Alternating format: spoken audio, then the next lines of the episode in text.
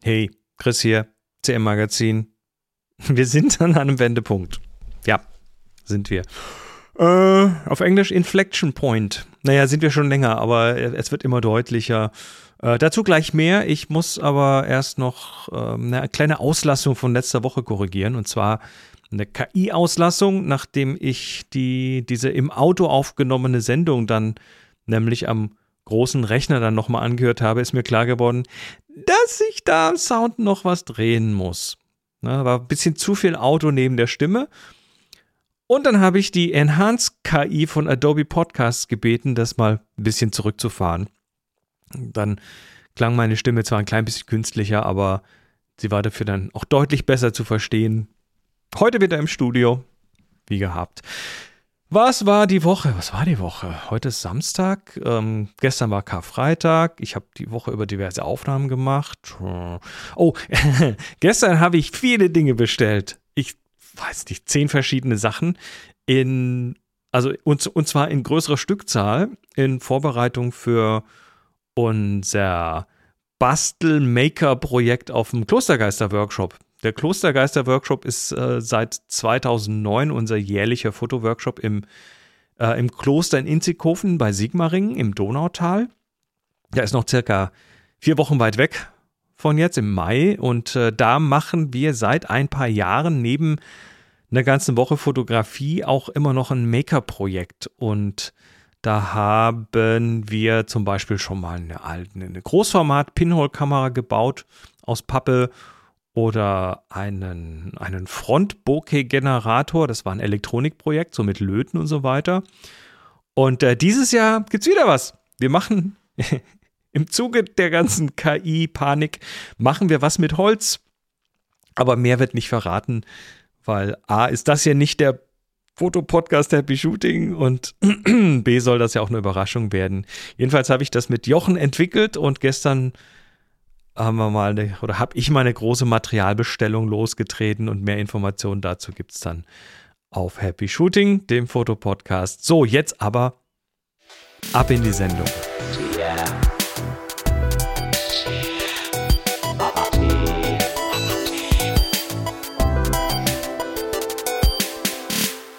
Ja, Wendepunkt, Inflection Point. Ähm, ich rede ja schon seit Monaten von den Implikationen, äh, was KI angeht. Und ihr habt ja, ihr ja selber gemerkt, dass diese Sendung dann doch relativ äh, stark in die Richtung geht, aus guten Gründen. Ähm, ich, ich, ich, ich weiß einfach, wie unglaublich wichtig das Thema wird oder es schon ist. Ähm, das ging ja zunächst hier los wegen Dali und den ja, dem Thema künstlerische Jobs, die dann, dann zumindest teilweise in Gefahr sein werden, es schon sind. Ne? Grafikdesign und so weiter, da passieren schon Dinge. Aber mittlerweile reden wir da natürlich auch über GPT und äh, seine diversen Inkarnationen und äh, vor allem, naja, was da so potenziell dranhängt für die Menschheit. Und so wie viele andere bin ich auch davon überzeugt, dass wir in den nächsten, ich weiß nicht, sagen wir aus dem Bauch aus zehn Jahren, äh, dass wir dann eine der größten Umwälzungen in unserer Gesellschaft sehen werden. Ich, ich sage, und wie gesagt, da bin ich nicht alleine, äh, größer als die industrielle Revolution. Das wird ein Umbau in, in vielerlei Hinsicht. Und obwohl noch niemand wirklich sagen kann, wo das hingeht, ist mir persönlich äh, zumindest eines völlig glasklar, und zwar, dass ich, dass ich persönlich nicht davon überrascht werden möchte. Das ist einer der Gründe, warum ich hier so viel Zeit und Blut und Schweiß investiere, weil ähm, ja, weil ich nicht unvorbereitet sein möchte. Ich, der Großteil der Gesellschaft, ja, man redet über ChatGPT, dann probieren sie Leute aus, dann äh, lachen sie drüber, dass das Ding in seiner Version 3.5 aktuell Sachen halluziniert und dann werfen sie es in die Ecke und sagen, brauchen wir nicht, ist doof. Ähm, aber wissen wir alle, vor allem ihr, die hier zuhört, dass das nicht so einfach abgetan werden kann. Ja, ich möchte nicht überrascht werden und äh, ob ich dann, äh, äh, ob ich dann ökonomisch besser vorbereitet bin, das ist bei der Geschwindigkeit beziehungsweise bei der Beschleunigung der Entwicklung eh noch fraglich, aber zumindest mental wird mich das nicht überraschen und das ist, glaube ich, ganz wichtig, weil ansonsten, ich, ich, ich prophezeie, dass dann die ein oder anderen Menschen da draußen, die sich nicht mit dem Thema beschäftigt haben, vielleicht so ein bisschen den Teppich unter den Füßen weggezogen bekommen. Ähm, ich selbst sehe das mit dem Wissen und mit dem Beschäftigen äh, auch so ein bisschen wie sich so ein Immunsus Immunsystem zulegen.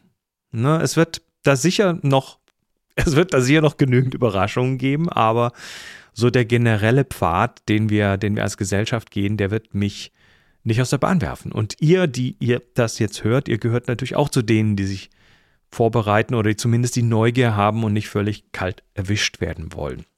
Was ich äh, was ich sehe, wenn ich so gucke, sind relativ polarisierte Szenarien. Ähm, da gibt es also die einen, die wollen die Utopie oder glauben, dass das eine völlig utopische Geschichte wird und alles wird super. Die anderen unken eher so vom Untergang der Zivilisation und das zusammen erzeugt halt dann doch Unsicherheiten und schürt auch ein bisschen Ängste.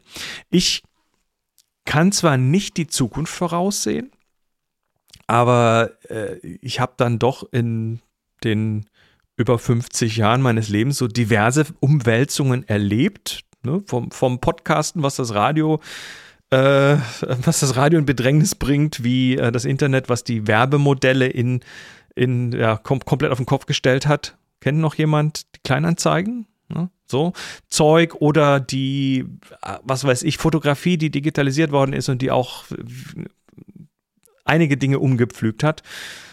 Und ich kann zwar ja nicht die Zukunft voraussehen, aber es gibt dann doch so ein paar Leute und ein paar Publikationen, die mir da zumindest helfen, dass ich mein Verständnis von dieser Sache ein bisschen, ein bisschen aus diesem Panikmodus raushole, weil das ist ja nicht gesund. Und ähm, es gibt gerade viel Panik oder zumindest viel ja, Ungehalt. Ähm, weil also, das, also Doom oder wir werden alle sterben, das hört man gerade einfach ein bisschen zu oft. Und da möchte ich euch jetzt einfach mal zwei, Stück, äh, zwei Stücke Medien empfehlen, die mir da persönlich ganz gut geholfen haben, damit ich die Sache so ein bisschen mit einem kühleren Kopf betrachten kann. Und zwar ein Video und eine Podcast-Episode. Äh, das das Video ist von David Shapiro, den habe ich hier schon mal genannt. Das ist ein sehr schlauer Mensch, der ähm, der, der, ja, der, der hat, der hat, also er, er sagt, er hat selber erzählt von, dass er auf dem Spektrum ist, dass er, dass er, ähm, ja, wie er tickt und er tickt auf eine ganz interessante und sehr, äh, für mich sehr gute Art und Weise, sehr, sehr strukturiert und sehr logisch und hat sich eben mit diesem KI-Thema wirklich schon viele Jahre beschäftigt, auch schon ein, zwei Bücher drüber geschrieben. Und äh, seine Ideen finde ich ganz, ganz bemer bemerkens- oder beachtenswert, sagen wir mal so. Und das eine Video ist eben von David Shapiro mit dem Titel Singularity Endgame, Utopia, Dystopia, Collapse or Extinction. Da geht es also um das Thema Singularität, was ja auch äh, Ray Kurzweil schon seit boah, 20 Jahren irgendwie äh, ständig hochhält.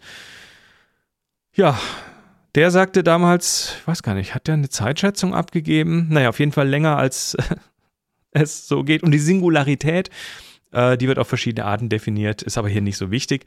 Ähm, jedenfalls äh, geht es in diesem Video äh, oder in diesem Video betrachtet David vier Endszenarien ähm, für die Menschheit. Und zwar die Utopie, ja, in der alles super ist und die KI wird nur Gutes für uns tun und uns äh, ein tolles Leben bescheren die Dystopie, in der es dann für uns alle ganz schlimm aussieht und alles ganz furchtbar wird, den Kollaps der Gesellschaft und letztendlich noch als schlimmstes Szenario das Aussterben der Menschheit. Hm?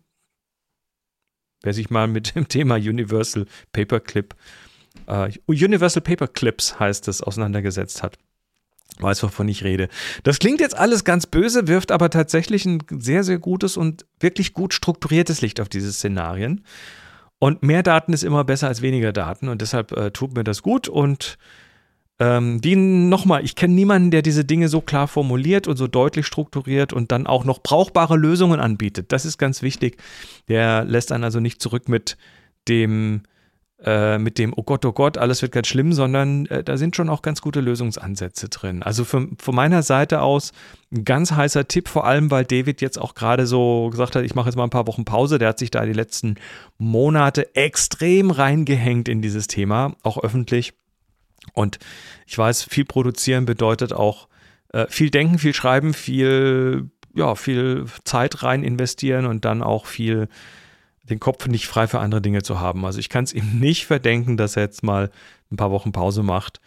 Ähm, und ja, das Video und auch die davor sind absolut heiße Tipps von mir. Und dann noch eine aktuelle Podcast-Folge und zwar Hard Fork. Das ist ein ja auch mittlerweile recht KI-lastiger Podcast, weil es geht nicht mehr, ohne sich das Thema anzugucken. Und zwar ist der von der New York Times. Und da reden die beiden Hosts in der aktuellen Folge, die hat den Titel AI Vibe Check, äh, mit Ezra Klein. Ezra Klein ist ein Kolumnist und auch Journalist und Nerd. Der hat sich jahrelang mit der KI-Forschung auseinandergesetzt und die drei reden über KI und über die Risiken und die ordnen das alles aus meiner Sicht wieder sehr gut ein. Da geht es dann, also auch, auch wenig äh, Headless Chicken Mode, sondern die sind auch sehr klar, was sie da machen und die haben auch nicht alle Lösungen, aber also gerade Ezra Klein äh, ist da, ist da sehr informiert, steckt da tief drin.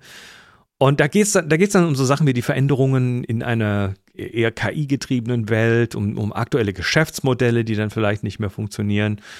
Und auch, äh, auch darum, welche Schritte denn zum Beispiel Regierungen unternehmen können, damit diese KI-Zukunft dann auch eine positive Zukunft wird. Tja, also ein Video, eine Podcast-Episode, beide bekommen mir, äh, bekommen von mir das Label Hot Tip. Haut rein. Ähm, ja. Äh, nächstes Thema: Trending on GitHub. Freitag, den 7.3., also gestern von heute gesehen, habe ich äh, mir mal die Trends auf GitHub angeschaut, weil irgendjemand meinte, schau, schau dir mal die Trends auf GitHub an. Ne? GitHub, Software, größtes Software-Repository der Welt sozusagen. Und äh, da äh, gibt es eben auch eine Trending-Page, also welche dieser verschiedenen Repositories sind die spannendsten. Und die Top 3 Plätze waren eingenommen von Projekten rund um das Thema autonome KI.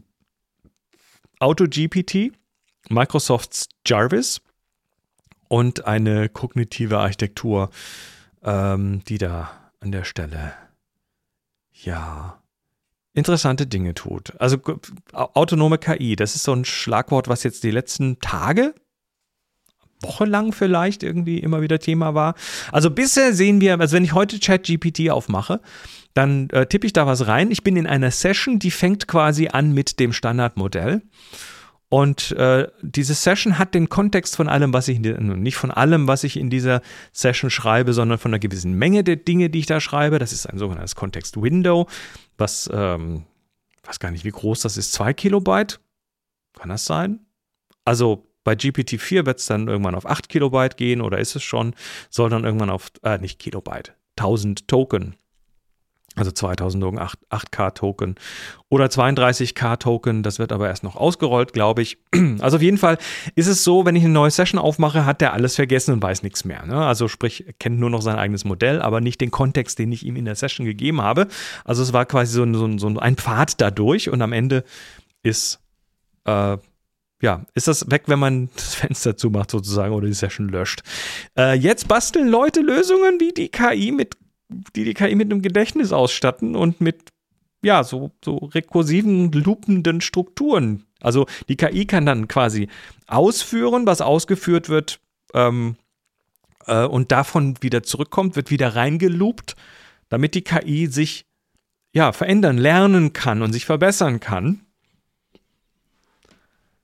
Ja. und bisher gab es das eher so als ja, so gab es so ein paar Beispiele von eher so statischen Verkettungen. Wir hatten das hier mit Holgi mal, das Thema Bild zu Musik, ne, unter dem Gesichtspunkt nützliche KI. Da wird also ein Bild reingeworfen, das wird dann intern in so, eine, in so eine Kette gepackt. Zuerst wird das Bild von der KI als Text beschrieben, dann wird der Text automatisch als Basis für eine weitere KI verwendet, die dann da eine Musik draus macht und das wird dann wieder zurückgeliefert. Das ist dann so, ja, ein Pfad dadurch, aber ähm, wenn ihr euch mal hier zum Beispiel jazeki.org anschaut, das, äh, die stellen da was entsprechendes vor, mit dem sich da KI zum Beispiel in Organisationen einbauen lässt, wo sich Businesslogik erzeugen lässt von, äh, von diesen von, von diesem System. Da reden wir dann von Pipelines und von richtigen kognitiven Architekturen und Loops und Logik und so weiter. Und es wird nicht mehr lange dauern, bis die KIs dann sich mehr untereinander unterhalten als mit uns Menschen. Ja, ähm, ich verlinke dazu noch ein Video von David Shapiro ähm, mit dem Titel The Age of Autonomous AI, Dozens of Papers and Projects plus My Solution to the Alignment Problem.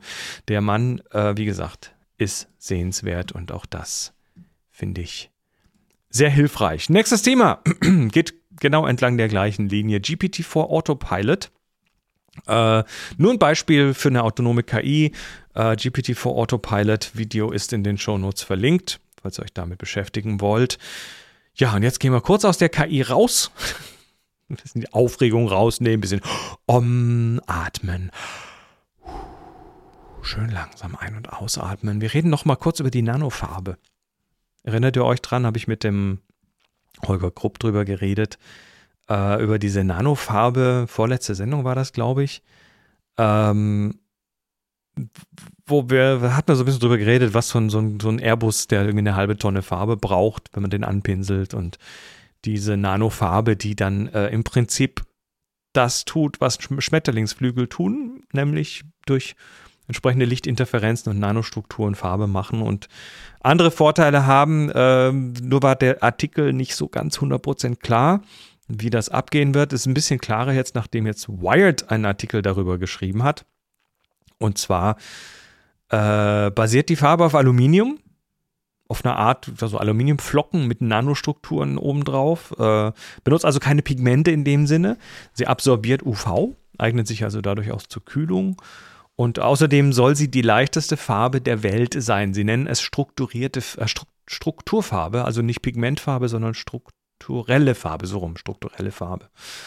Ähm, und dann reden wir von einer, so einem Passagierflugzeug, äh, von einer Menge von irgendwie einem halben Kilo Farbe, was dann komplett reicht. Der Knackpunkt, ja, ist also nicht ganz rosig, der Knackpunkt ist nämlich im Moment dann die, die Menge, die sie herstellen können, weil das ist das Labormaßstab im Moment. Also die suchen jetzt gerade so ein bisschen nach äh, Fertigung, Industriepartnern. Ich, das, das dauert noch. Wir werden mal in ein paar Jahren nochmal auf das Thema zurückkommen.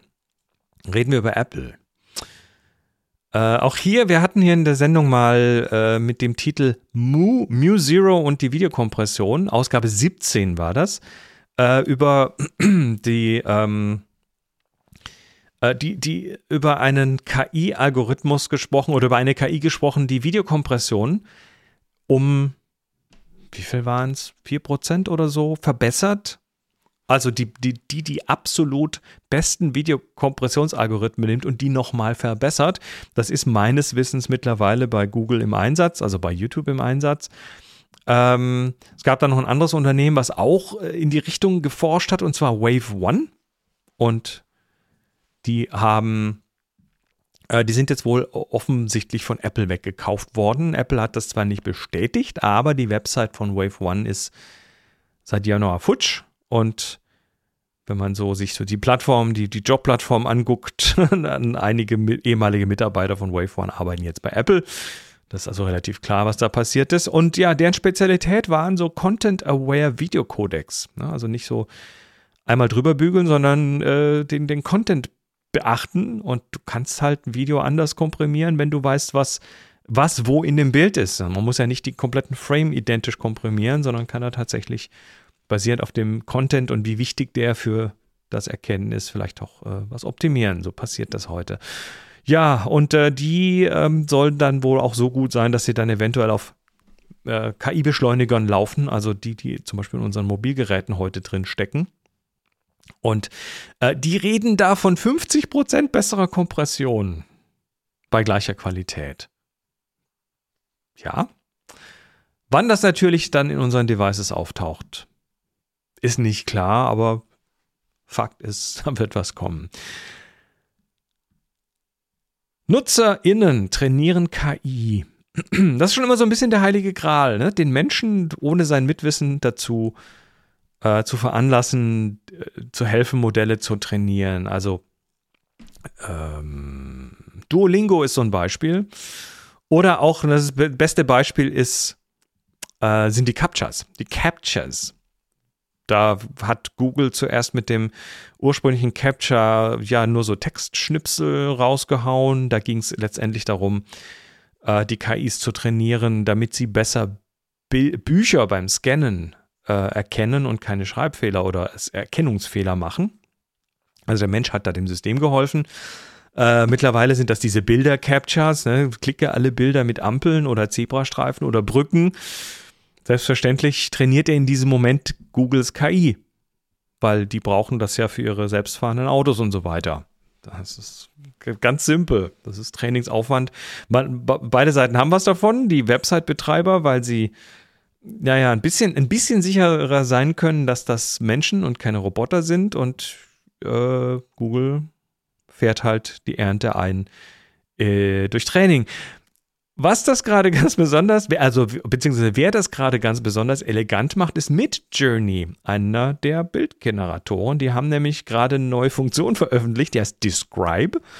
Und da könnt ihr äh, Bilder hochladen und dann aus verschiedenen Beschreibungen wählen, die von Midjourney generiert sind, um dann basierend auf dieser Beschreibung wieder äh, Bilder zu generieren. Also konkret sieht das so aus: Foto hochladen, dann arbeitet mit Journey Describe und beschreibt diese Bilder im Detail, also erstellt quasi ein Prompt, was ein ähnliches Bild macht.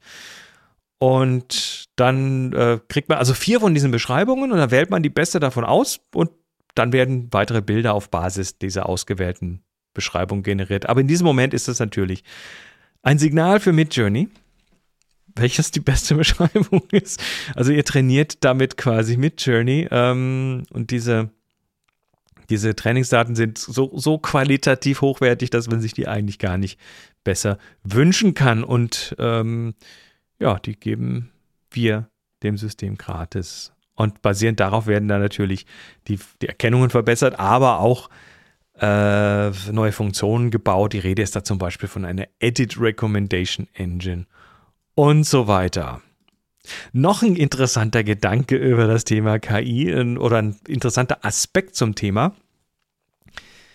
Ähm, aus der Juristerei. Warum sind juristische Dokumente dann oft doch relativ implizit? Also interpretierbar. Also äh, stellt euch vor, ihr, ich weiß nicht, habt einen Vertrag oder sowas, also wer so Zeug mal gelesen hat, man kann die sehr komplex machen oder man kann sie doch relativ einfach halten und einfach implizit dann äh, gewisse Sachen davon ausgehen. Das wird, das wird dann spätere Verhandlungen schwierig machen im Falle von, von Vertragsbruch. Aber ähm, ja, was ist es? Warum manchmal Verträge so simpel sind? Ähm, ist es die Lesbarkeit? Oder ist es äh, das Thema, dass das Auf, Ausarbeiten und Aufführen von Sonderfällen viel Arbeit macht und dann äh, und dann einfach nicht umfassend sein kann, also muss man es vielleicht gar nicht machen. Hier ist ein äh, Twitter-User Alex Su, der schreibt, übersetzt, die KI wird die juristische Arbeit verzehnfachen und mehr Anwälte hervorbringen. Also das hab, das sagen ja viele, dass man irgendwann keine Anwälte mehr braucht, weil dieses Thema doch sehr gut von der KI gelöst werden kann oder äh, gemacht werden kann.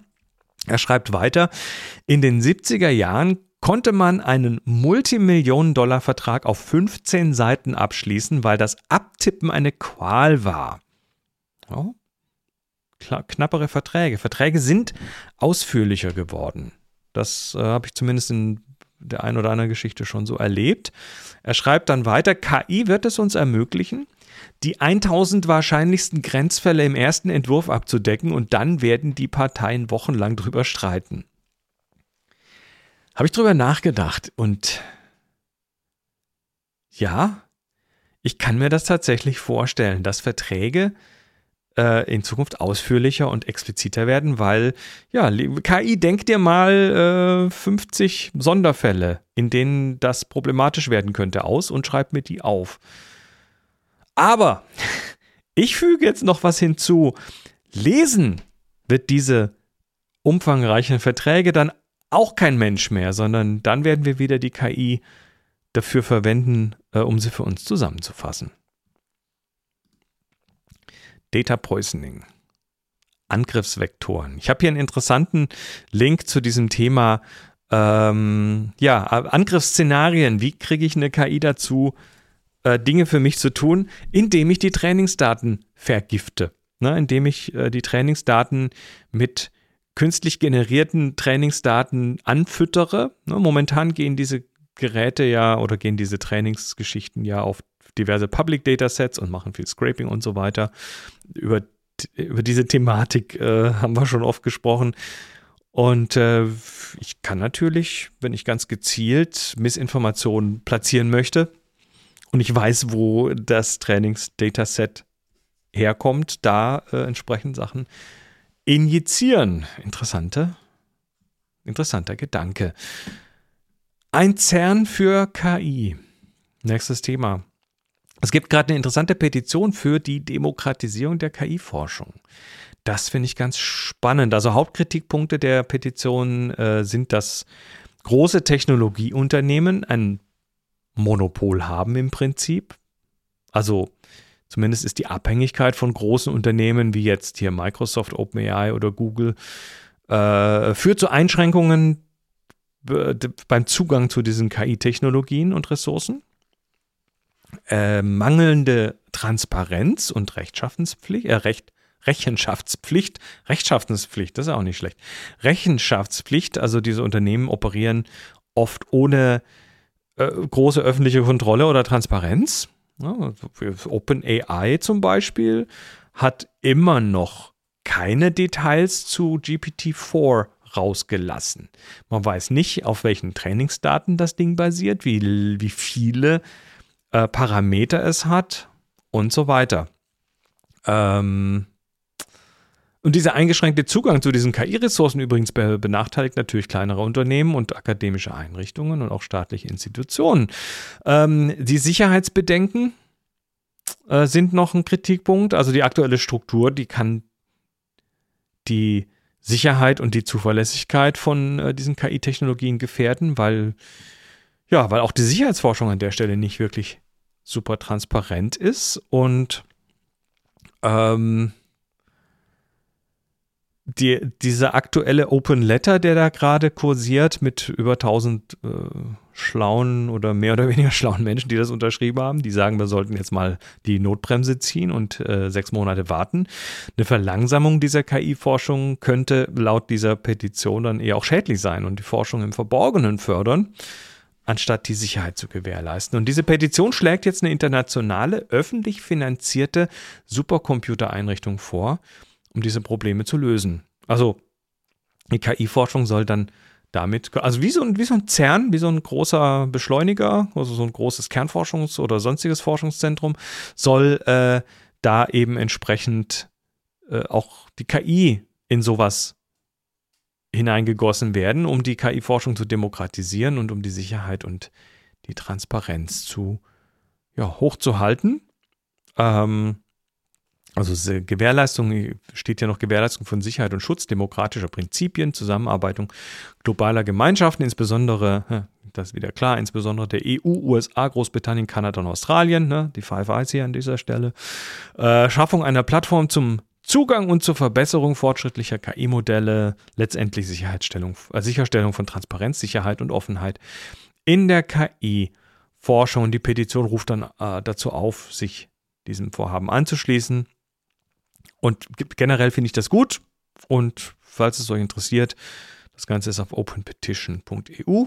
Ich verlinke das in den Show Notes. So, last but not least, wir sind gleich durch. Viele Themen. Ähm, hier ist noch was aus dem Bereich nützliche KI, noch ein kleiner Tool-Tipp am Ende. Und zwar haben wir ja schon über Whisper gesprochen, das äh, Transkriptionstool, was mittlerweile tatsächlich auch viele Podcastenden verwenden und was OpenAI äh, open sourced hat, das Modell, und das wirklich einen richtig guten Job macht. Und äh, da gibt es die Möglichkeit, sich das zu installieren. Und äh, jetzt gibt es mittlerweile tatsächlich auf freepodcasttranscription.com eine Möglichkeit, dass ihr euer Audio über Whisper online gratis transkribieren könnt. Da sponsern iHeart.com und ich glaube Spreaker.com eine entsprechende Plattform und äh, bieten das online an und zumindest für einen Mac auch eine Desktop-App zum Gratis-Download. Ich habe das mal getestet und die, das war schnell. erstaunlich schnell. Allerdings war die Qualität auf Deutsch, das unterstützt alle Sprachen, aber auf Deutsch war die Qualität nur, nur so, naja, könnte besser sein. Ähm, ich vermute mal, dass sie da das Tiny-Modell von Whisper verwenden. Da gibt es ja irgendwie, glaube ich, vier verschiedene große Modelle. Das Tiny-Modell ist zwar ziemlich flott, aber halt auch nicht so wirklich gut wie die großen Modelle. Da empfehle ich euch dann, wie gesagt, falls ihr auf dem Mac seid, Mac Whisper von Jordi Brun. Das verlinke ich mal noch. Äh, da könnt ihr dann nämlich die Größe des Modells auswählen und habt dann auch entsprechend bessere Ergebnisse. So genügend KI für heute. Ich bin raus und wünsche euch eine schöne Osterwoche, schöne Osterfeiertage. Genießt die Extratage Ruhe. Ja, kleine Warnung, die nächsten Wochen werden ein bisschen holprig möglicherweise nächstes Wochenende. Sollte das CM-Magazin nochmal ganz normal erscheinen, danach äh, sind Moni und ich eine Woche auf Pellbaum im Urlaub. Schafe, Deich, Wind und so weiter. Und dann ist äh, kurz darauf der Klostergeister-Workshop, für den ich auch noch eine Menge vorbereiten muss. Also falls mal zwischendurch eine Woche ausfallen sollte, bitte ich jetzt schon mal vorauseilend um Nachsicht. Ähm, oh, noch eine News, ganz wichtig. Ähm, ihr wisst ja, ihr könnt das CM-Magazin immer gerne unterstützen. Links in den Shownotes und im Blog auf cmmagazin.com und damit bekommt ihr den Audioteil immer automatisch, wenn ihr es abonniert in euren Podcast-Player. Äh, und dafür natürlich ein herzliches Dankeschön an alle, die das bereits tun. Ihr seid die Besten, immer. Aber wer jetzt das Magazin einfach mal so unterstützen möchte, ohne Gegenleistung, einfach sagt, oh ja, finde ich cool, braucht das nicht mit dem Podcast und so weiter. Ähm, und vor allem, wenn ihr auch keinen Account bei Steady machen wollt, dafür gibt es jetzt noch eine Möglichkeit und zwar ein eigenes Konto mit deutscher IBAN und so weiter. Ihr könnt da einmal spenden oder vielleicht auch einen Dauerauftrag einrichten. Mehr dazu findet ihr auf support.cmmagazin.com. Jede noch so kleine Spende ist, ist eine wertvolle Unterstützung, die auch dazu beiträgt, dass ich hier ja, Dinge verwirklichen kann und äh, für euch auch qualitativ hochwertige Inhalte bereitstellen kann. Dafür ein ganz großes Danke. support.cmmagazin.com. Macht's gut und bis nächste Woche. Ciao, ciao.